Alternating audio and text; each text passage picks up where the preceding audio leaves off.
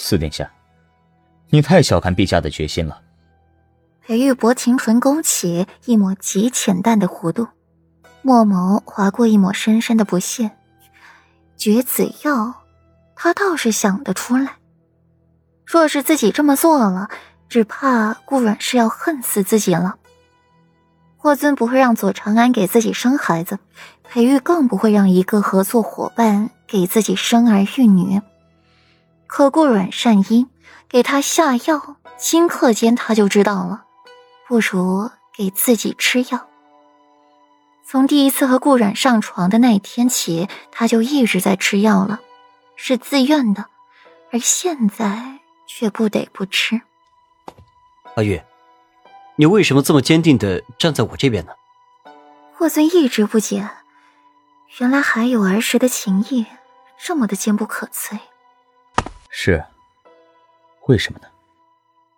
裴玉顿下脚步，反问了自己一句，没有答案，慢慢的往顾然那边走，心底想着霍尊的话，动心，他的心一直都是跳动的。那场动物虽多，到底天色晚了，没待多久便启程回营地。沿路上莫名的气氛压抑。裴玉，你怎么了？从狩猎回来后，裴玉难得的没有出去，一直在营帐内陪着顾软，手把手的教他画画。无事，软软，你专心些。裴玉蹙眉。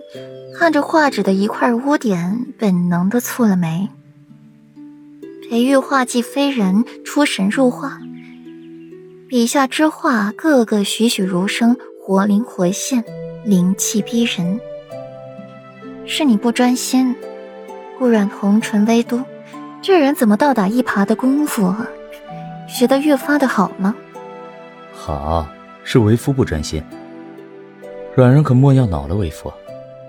裴玉脸埋在了顾软颈间，嗅了嗅，很香，带着淡淡的海棠味儿。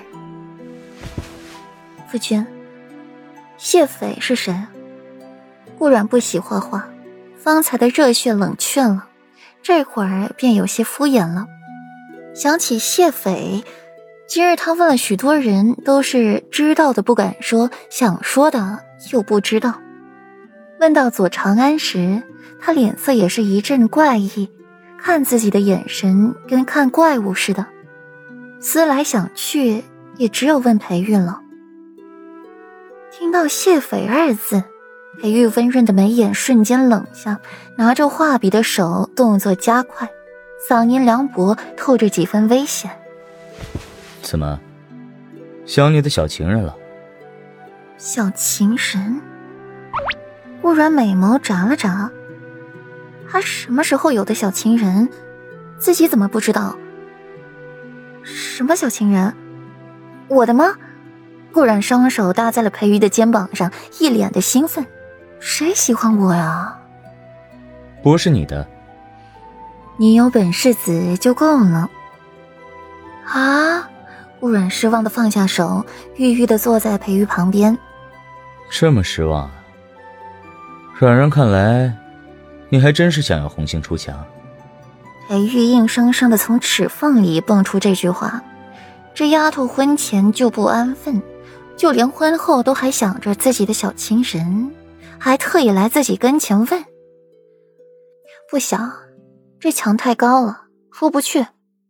顾阮瞬间改了口，有裴玉在，自己是不可能出墙的，他也不会让自己丢了裴王府的脸面。不想就好。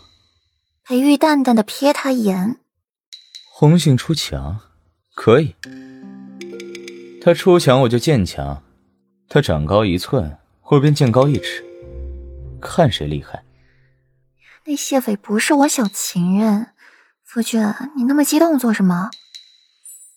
顾然脑袋靠在了裴玉肩膀上，看着他画的画，画的是一个美人。只是那人不是自己，夫君，你怎的不画为妻的画像？顾然扯了扯裴玉的袖子，把别人画那么好看做什么？软软，你觉得你在自己夫君的面前一而再、再而三的提起别的男人的名字，合适吗？裴玉悠悠的微起，看着顾软的眼神很是不怀好意。你要做什么？顾软极熟悉裴玉的眼神，后怕的往后退了退。给你长点教训。